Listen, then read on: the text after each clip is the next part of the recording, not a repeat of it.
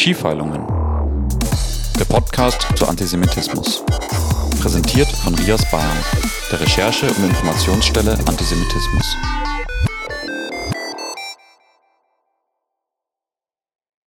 Herzlich willkommen zu Skifeilungen. Mein Name ist Felix Ballandert, ich arbeite bei Rias Bayern und darf die heutige Folge moderieren. Für das heutige Thema springen wir zunächst ein paar Jahre zurück. In der polnischen Kleinstadt Pruchnik schleiften Menschen an Karfreitag 2019 eine Strohpuppe durch die Straßen, hängten sie an einen Mast, schlugen, köpften und zündeten sie an. Die Puppe war mit Hakennase und orthodox-jüdischer Kopfbedeckung und Haartracht entsprechend stereotyper antisemitischer Vorstellungen gestaltet. Sie trug die Bezeichnung Judas 2019. Auch 2023 wurde dort wieder eine ähnliche Puppe aufgehängt. Der Vorfall in Polen sorgte für internationales Aufsehen. Der World Jewish Congress übte Kritik und auch die katholische Kirche distanzierte sich. Allerdings finden sich vergleichbare Rituale auch in vielen anderen Gegenden der Welt. In Griechenland, Spanien, Lateinamerika und auch in Deutschland mit besonderem Schwerpunkt in Bayern. Auch hierzulande wird an den Kartagen, meistens zu Kar-Samstag, ein Feuer angezündet, das oft Judasfeuer oder Jaudus genannt wird.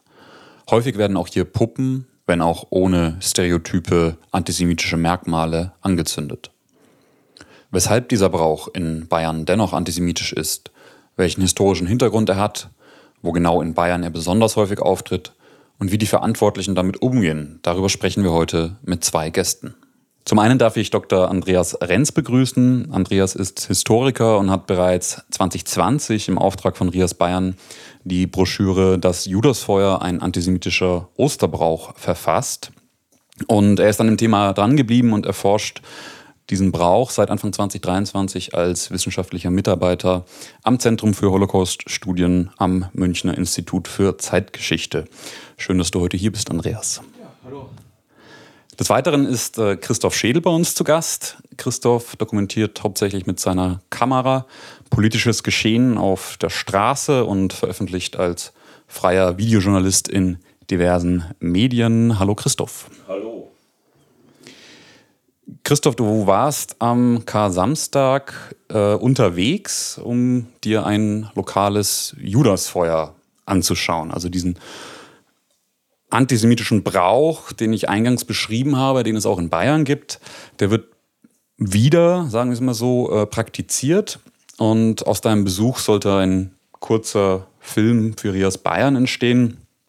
Kannst du vielleicht kurz äh, schildern, wo du da warst äh, und wie dieser Dreh dann gelaufen ist? Ja, es hat eigentlich schon angefangen im Vorfeld vom Dreh. Normalerweise Dreh sagt man gerade bei so einem Dreh jemandem Bescheid und das wir nicht ganz genau gewusst haben. Wir haben uns dann irgendwann mal nach Recherchen einen Ort rausgesucht, Hebertshausen, in der Nähe von Dachau. Und dann habe ich den Bürgermeister angerufen, weil ich da wissen wollte, wer der Veranstalter ist. Es ging eigentlich ganz gut, das Gespräch, bis ich gesagt habe, für wen ich drehen will. Wo das vor dann Rias gefallen ist, dann war irgendwie, ich sag's mal, auf einmal die Handbremse angezogen. Also ich habe danach keine Informationen bekommen. Er hat gesagt, ja, das muss ich alles mit den Leuten vor Ort klären und, und, und. Also es war sehr schwammig, das Gespräch. Wir waren auch dann am Samstag relativ früh vor Ort. Also wir waren circa zwei Stunden vor Sonnenuntergang vor Ort sind zum ersten Feuer gefahren und wo wir da waren, wurden wir gleich abgefangen. Also wir sind diesen Feldweg entlang gefahren. Man muss wissen, diese Feuer sind irgendwo, ich hätte gesagt in der Pampe, irgendwo im Feld. Also da gibt es keine postalische Adresse, sondern da gibt es halt so hinterm Friedhof oder so, das sind so ungefähr die Ortsangaben. Und dann sind wir hingefahren und schon am Feldweg wurden wir abgefangen und äh, wir sind gar nicht dazu gekommen, die Ausrüstung auszuladen. Ähm, da wurde uns schon gesagt, dass Filmen unerwünscht ist. Also der Bürgermeister hat anscheinend dort Bescheid gesagt und ja, es ging halt dann das Übliche los und Urheberrecht, dann hat man das gesagt, dann ging es los, sie erteilen uns Hausverbot, äh, bis, bis dahin, dass die Polizei kommt. Wir haben uns dann gedacht, dann brechen wir halt da den Dreh ab. Wir haben ja noch zwei andere gehabt, Feuer. Das zweite Feuer haben wir leider nicht gefunden in der Helligkeit. Und dann sind wir zum dritten Feuer gefahren, da war der Empfang ein bisschen herzlicher, in Anführungszeichen. Aber auch da durfte man nicht drehen. Wir durften nicht mal das Feuer alleine drehen. Ähm, ohne Leute, weil wir gesagt haben, wir wollen ja eigentlich vielleicht nur das Feuer und so weiter. Nee, nee, nee, also da waren die ganz rigoros. Wir haben uns trotzdem das letzte Feuer dann angeschaut.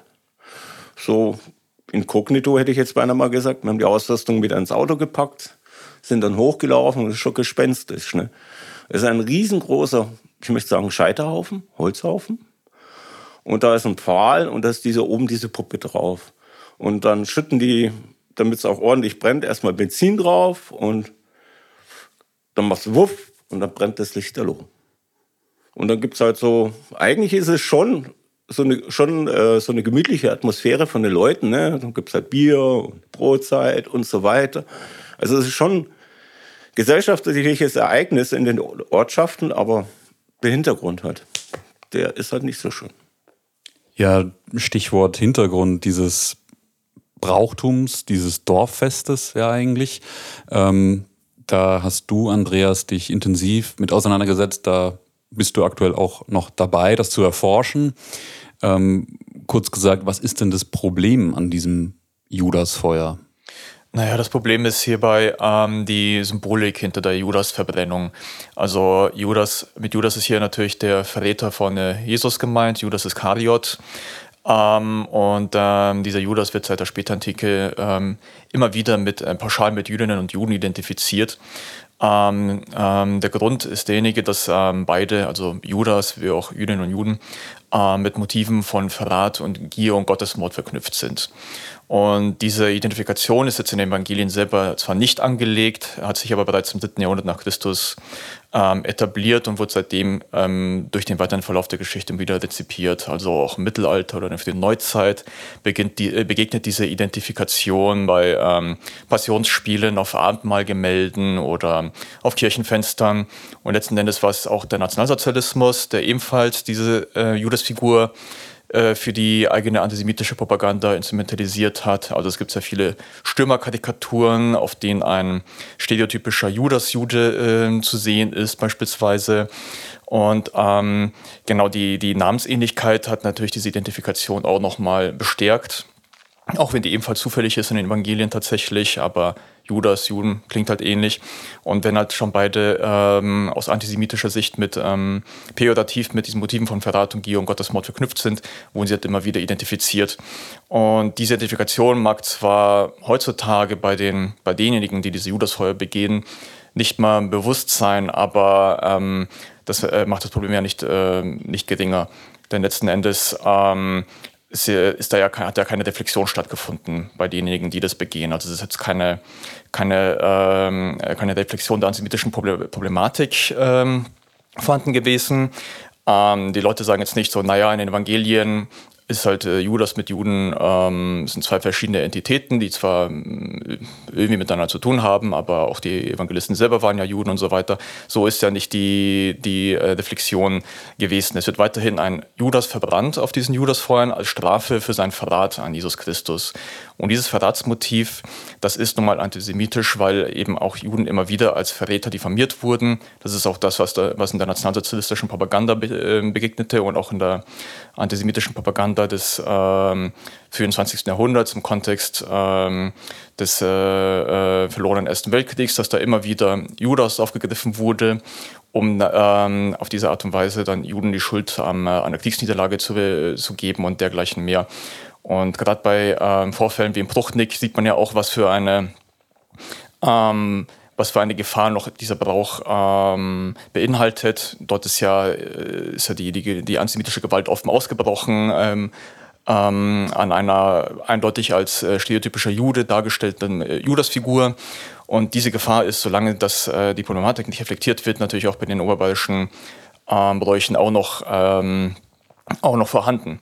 Also Ausschreitungen bei Judasfeuern sind historisch auch bei, aus den 1910er und 20er Jahren begegnet. Das ist, dass dann die Dorfjugendlichen, die Dorfburschen, die diese Bräuche äh, begangen haben, dass sie dann völlig freitreten und dann ähm, auch mit Steinen auf die Puppe geworfen haben, auf die äh, Puppe geschossen haben, äh, mit Schusswaffen und dass sie sonst irgendwelche Sachen kaputt gemacht haben. Also das ist auch damals schon belegt. Also insofern ist es ein ähm, ähm, hochproblematischer Brauch äh, vor dem ganzen Hintergrund, auch wenn er vielleicht erst einmal irgendwie harmlos wirken mag, manchmal als, als, als Dorffest oder dergleichen, als eine Art Feuerwehrfest oder sowas in der Art, aber so harmlos ist halt diese ganze Semantik und die ähm, Motivik, die da drin steckt, halt einfach nicht.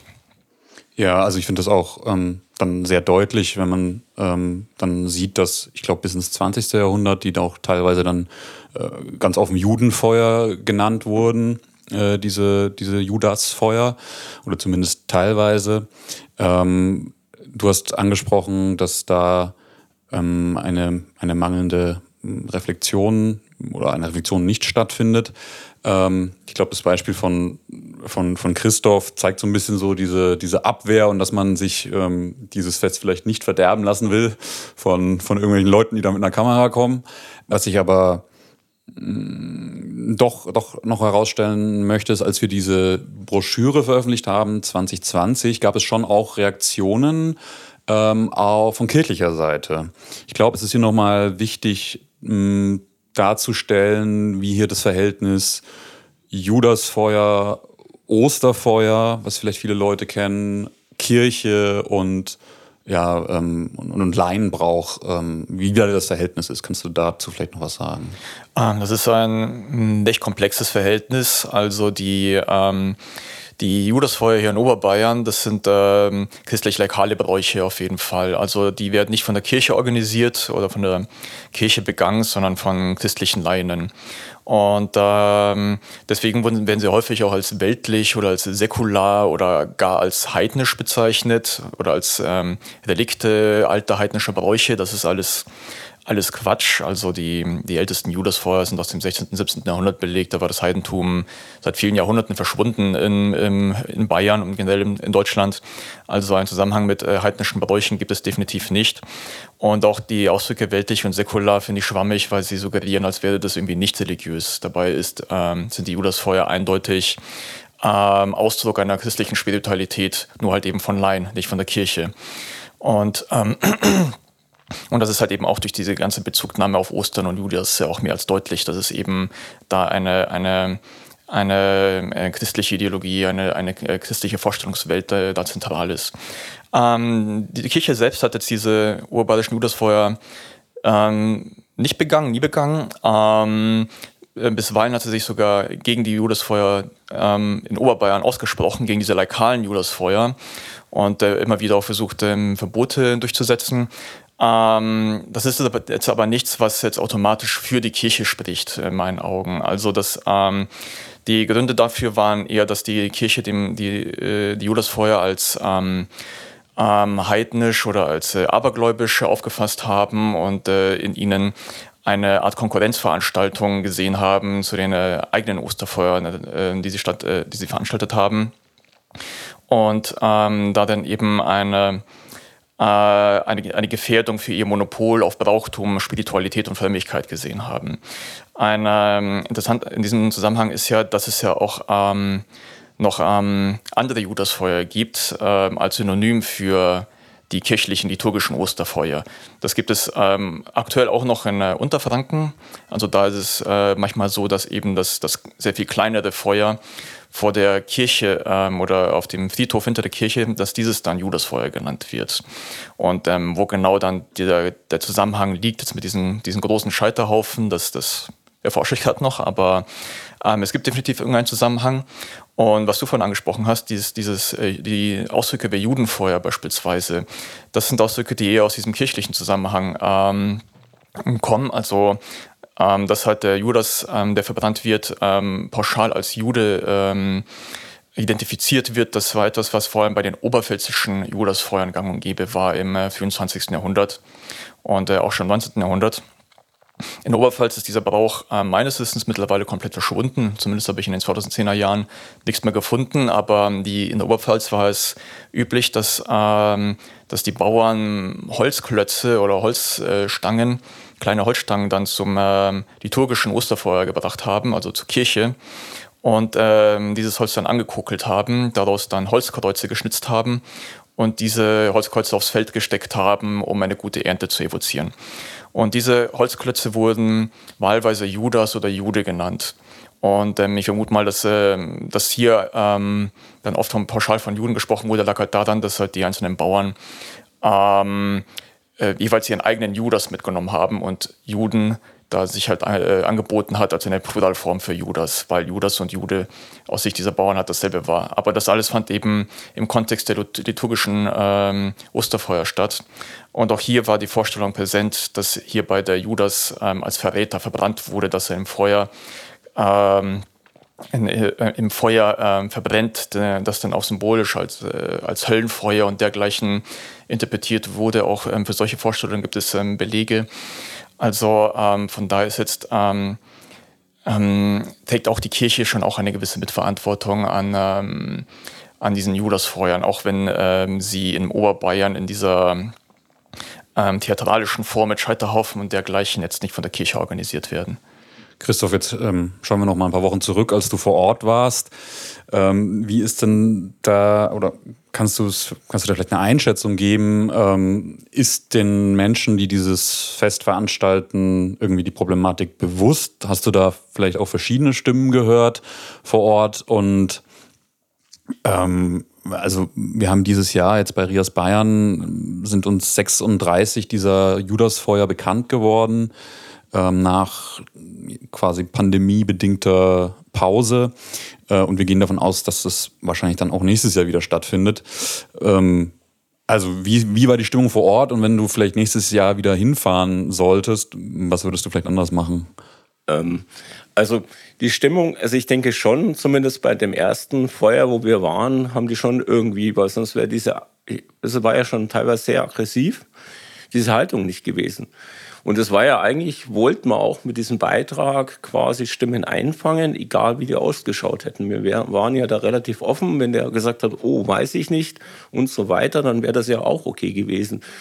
Aber dadurch, dass es ja schon eine komplett, also so einen richtigen Cut gegeben hat und gesagt hat, nee, ihr kommt hier nicht auf, auf das Feld, ihr dürft hier nicht weiterfahren, das Auto darf hier nicht stehen bleiben, wir holen die Polizei, wenn ihr die Kamera auspackt oder sowas. Ähm, ja, das macht man ja nicht äh, sondern das ist eine Abwehrreaktion, die wir eigentlich, also zumindest wenn wir filmen, von ganz anderen politischen Akteuren kennen. Ne? Also klingt jetzt ein bisschen komisch, aber das erinnert mich so an die, wenn man auf rechten und rechtsextremen Demos dreht, dann hat man auch diese Abwehrhaltung. Da will man ja auch Fernsehen nicht haben, man will unter sich bleiben, man weiß, dass es nicht so schön ist, dass die Öffentlichkeit das ein bisschen verurteilt eventuell. Und dann entstehen solche Abwehrreaktionen. Wir haben also so gut wie gar nicht mit den Leuten geredet. Ähm, das hat sich halt dadurch ergeben, dass wir diese Abwehrhaltung hatten und wir das dann uns eigentlich erst im Stillen anschauen wollten. Wir werden aber nächstes Jahr probieren, das nochmal zu machen, weil es durchaus ein interessantes Thema ist und da hoffen wir halt, dass man dann doch eventuell den einen oder anderen für die Kamera kriegt. Wir werden auch im Vorfeld dann vielleicht mal anschauen, dass man mit ganz anderen Leuten im Vorfeld schon mal redet. Glaubst du, dass da so ein Ansatz von mh, hm, Konfrontation da vielleicht diese, diese Abwehrhaltung nochmal verstärken wird? Also äh, man kann ja auch so, also das ist ja offensichtlich, dass das ein, einfach ein Brauchtum ist, wo man jetzt nicht irgendwie einen politischen Akteur hat, der jetzt da seinen äh, seinen antijudaistischen Antisemitismus unters Volk bringen will, bewusst, sagen wir es mal so.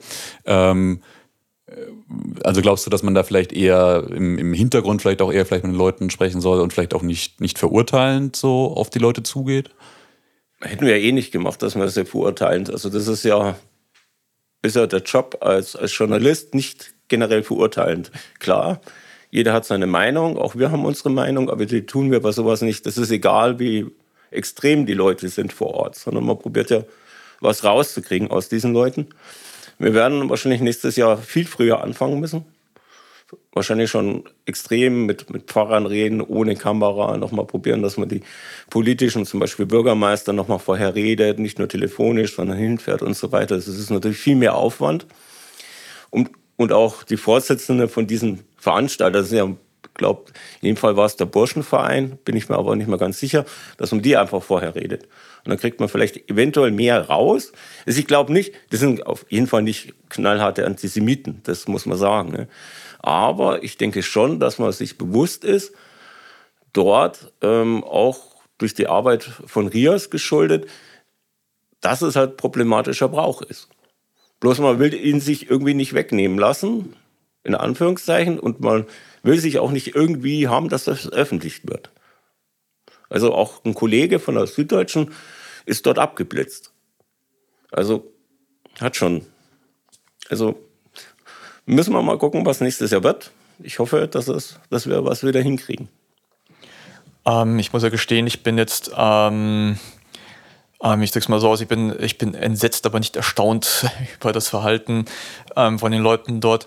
Ähm, ähm, ich bin bei meinen Recherchen schon auch auf ein paar Sachen gestoßen, die, die zeigen, dass auch bei aktuelleren Judas-Feuern aus den 2000er, 2010er Jahren, dass da noch eine, ein, ein Gefühl von Wut da schon ein wesentliches Element ist bei diesem Brauch. Also zwei Beispiele fallen mir jetzt ein. Ähm, das eine ist ein Instagram-Post von jemandem, ähm, der mal teilgenommen hat und ähm, ähm, einen Post von, von einer Schülerin oder einer jungen Frau aus dem Ort und die zitiert dann dort ähm, äh, irgendwelche männlichen Bekannten ähm, die ebenfalls beim Brauch vor Ort waren und ähm, gesagt haben sollen, brenn du Gottes äh, Verräter beispielsweise.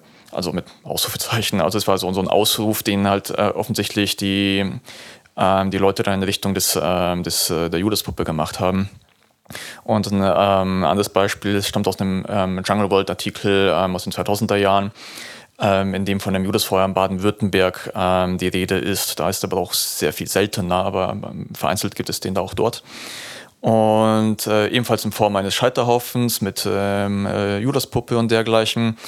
Ähm, und ähm, der ähm, Autor hat dann auch die Leute vor Ort dort befragt und, ähm, und eine, einer der Beteiligten soll dazu gesagt haben, der Wichser hat unseren Herrn verraten.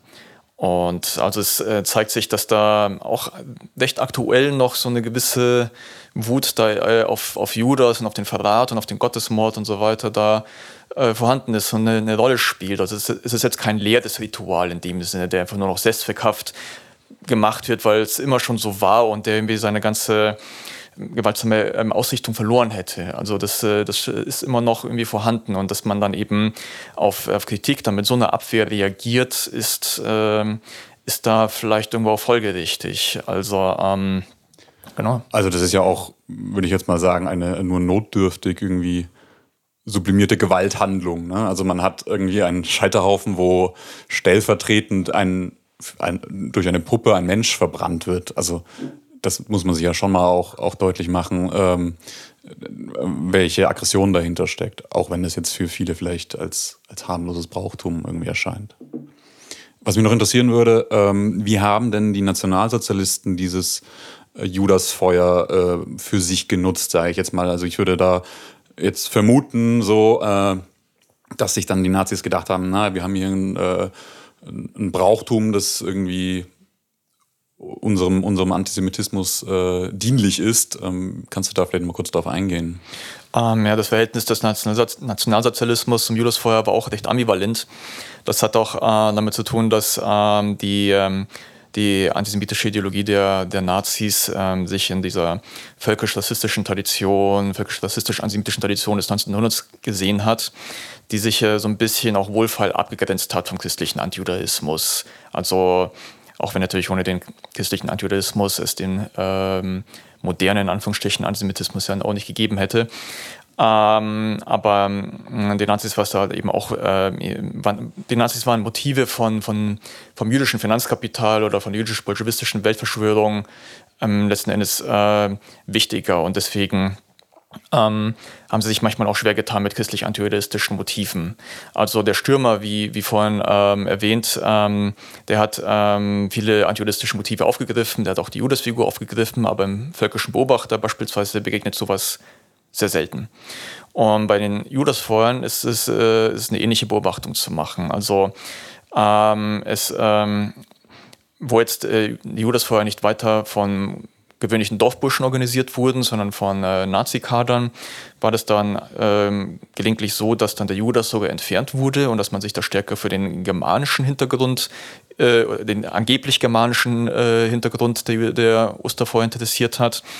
Ähm, und da hat jetzt so, ein, so, eine offensichtlich christliche Gestalt wie Judas jetzt nicht so reingepasst. Aber es gibt auch ähm, viele Quellen, die eindeutig belegen, also vor allem aus der Presse, dass dann äh, Nazi-Organisationen wie die Hitlerjugend oder die SA und teilweise auch nicht einfach nur aus dem Dorf, sondern dann aus der nächstgrößeren Stadt, aus Dachau oder woher auch immer, dann diese Judasfeuer angefangen haben zu organisieren, sie dann auch zunehmend als äh, Marsch organisiert haben, also mit einem Marschcharakter. Also sie haben diese Judasfeuer auch stärker militarisiert. Ähm, und ähm, belegt sind auch teilweise das Absingen von Soldatenliedern oder vom Ost-Wessel-Lied oder dergleichen mehr. Also das wurde dann schon offensichtlich dann auch ähm, gezielt instrumentalisiert von äh, einigen örtlichen Nazi-Organisationen für die eigene antisemitische Propaganda. Aber das war halt eben quasi von Ort zu Ort oder von Gegend zu Gegend halt auch unterschiedlich, wie die Nazis konkret damit umgegangen sind. Aber ganz grundsätzlich äh, lässt sich nicht bestreiten, dass die Nazis äh, bisweilen Judasfeuer für die antisemitische Propaganda instrumentalisiert haben und dass die Judasfeuer eben auch eine, einen, ähm, äh, einen ähm, Anteil hatten quasi an, an der Geschichte des, National des Nationalsozialismus und des äh, nationalsozialistischen Antisemitismus. Was ich da besonders wichtig finde, ist ähm, auch zu betonen, dass ähm, die Judasfeuer, selbst wo sie nicht von Nazis organisiert wurden in dieser Zeit, dass sie deutlich machen, wie präsent das Gottesmordmotiv in den 1930er Jahren noch war. Und insoweit können die Judasfeuer dann auch einen bescheidenen Beitrag dazu leisten, zu verstehen, ähm, ähm, wie und warum genau die Shoah überhaupt stattfinden konnte, dass, dass ähm, die ganze Diskriminierung ähm, bis hin zur Vernichtung der jüdischen Bevölkerung auf eine derartige Gleichgültigkeit äh, bei der deutschen Bevölkerung gestoßen ist. Ähm, für ähm, bayerische Bauern, für manche bayerische Bauern mag ja beispielsweise das Motiv des jüdischen Finanzkapitals oder des jüdischen Bolschewismus relativ weit weg gewesen sein. Aber für ihre Lebenswelt ähm, integral war die Vorstellung, dass die Jüdinnen und Juden die Gottesmörder waren, die Mörder Christi und dass die Präsenz dieser Vorstellung zeigt sich gerade bei den Judasfeuern auch in den 30er Jahren. Wobei mir jetzt auch einfällt, ähm, dass man ja schon eine Verbindung hat zwischen diesem christlichen Antijudaismus und dem ja, antisemitischen, ich nenne es mal, Antikapitalismus der Nationalsozialisten über das Motiv ähm, des, des Judaslohns. Ähm, Vielleicht kannst du da kurz dazu was sagen. Ja, definitiv. Ähm, also mir ging es nicht darum, hier ähm, diesen Mythos von ähm, zwei unterschiedlichen Formen einer äh, Judenfeindschaft zu reproduzieren. Also ohne den äh, christlichen Antijudaismus gäbe es den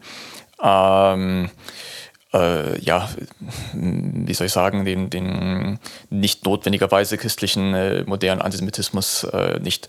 Also viele Motive des modernen Antisemitismus sind schlicht und ergreifend aktualisierte Formen ähm, des ähm, äh, traditionellen äh, christlichen Antijudaismus und gerade diese Vorstellung ähm, des jüdischen Finanzkapitals, das ist einfach nur eine moderne, aktualisierte Variante des ähm, ähm, Stereotyps eines äh, jüdischen Wucherers, der ähm, ja auch ein essentieller Bestandteil des, des christlichen äh, Antijudaismus ist. Und, ähm, und ähm, dieses, ähm, diese Vorstellung vom ähm, jüdischen Wucherer hängt auch ähm, sehr stark mit dem Judaslohn tatsächlich zusammen. Also diese Vorstellung entstand ähm, nachhaltig im Hochmittelalter, in der Spätantike ähm, gab es das auch schon, da gab es auch schon solche Vorstellungen. Und diese ähm, Vorstellung entwickelte sich vor allem ähm, auch deswegen, weil ähm, Juden mit Judas identifiziert wurden und weil ähm, Jüdinnen und Juden in der Rezeption der Evangelien als, als äh, jene dargestellt wurden, die reich sind, reich genug, um sogar den Sohn Gottes kaufen zu können, um ihn dann letztendlich ermorden zu können. Und ähm, während Judas dann hierbei als, die, als eine, ein Archetyp der, äh, der Gier quasi begegnet, der halt ähm, den Verrat äh, begeht, ähm, um halt ähm, an die 30 Silberlinge kommen zu können, die ihm die jüdischen Hohepriester ähm, angeboten haben dafür. Das war Schiefheilungen, der Podcast zu Antisemitismus. Präsentiert von Rias Bayern, der Recherche- und Informationsstelle Antisemitismus. Folgt uns auch auf Instagram und Facebook und gebt diesem Podcast eine Bewertung. Solltet ihr von Antisemitismus betroffen oder Zeuge von antisemitischen Vorfällen sein, wendet euch an uns unter rias-bayern.de. Unsere Veröffentlichungen zu Antisemitismus in Bayern findet ihr auf rias-bayern.de. Gedruckte Exemplare unserer Broschüren schicken wir gerne zu. Schreibt dazu einfach eine Mail an info@rias-bayern.de. Rias Bayern ist ein vom Bayerischen Staatsministerium für Familie, Arbeit und Soziales gefördertes Projekt, das vom Verein für Aufklärung und Demokratie e.V., kurz VAD, getragen wird. Der VAD benötigt auch eigene Mittel, um diese Förderung in Anspruch nehmen zu können und um seine Arbeit und Angebote aufrechterhalten und bedarfsgerecht ausbauen zu können. Deswegen würden wir uns sehr freuen, wenn ihr den Verein für Aufklärung und Demokratie e.V. mit einer Spende unterstützt. Die Bankverbindung findet ihr in den Show Notes.